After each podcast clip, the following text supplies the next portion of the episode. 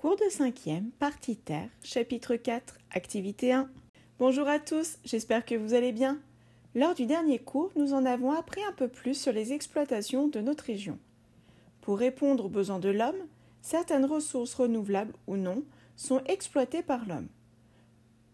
Une exploitation non réfléchie et modifiant l'environnement peut perturber l'équilibre des relations entre les espèces et leur environnement donc perturber leur écosystème.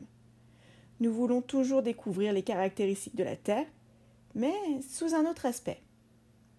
Nicolas raconte à Noémie que son père doit partir au Japon pour le travail. Il lui a expliqué que, dans ce pays, il y a souvent des bouleversements dus à l'activité de la Terre, comme des éruptions volcaniques. Il doit se tenir informé. Noémie lui raconte que lors du, du voyage de noces de sa sœur à Hawaï, elle s'était aussi renseignée sur les volcans, mais que ces derniers ne sont pas dangereux.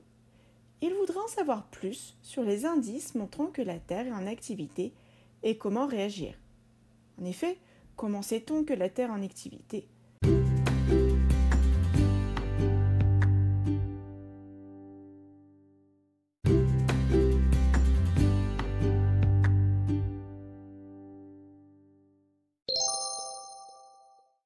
Pour y répondre, utilisez les informations des documents pour compléter le tableau et le schéma. Cela vous permettra de comparer les deux types de volcanisme. En classe, travaillez par binôme pour vous aider. Si ce n'est pas possible, complétez le tableau, puis corrigez directement le schéma à l'aide de la conclusion. Quelle est la différence entre un volcan du Japon et un autre à Hawaï? Je vous souhaite bonne chance, vive la curiosité à bientôt!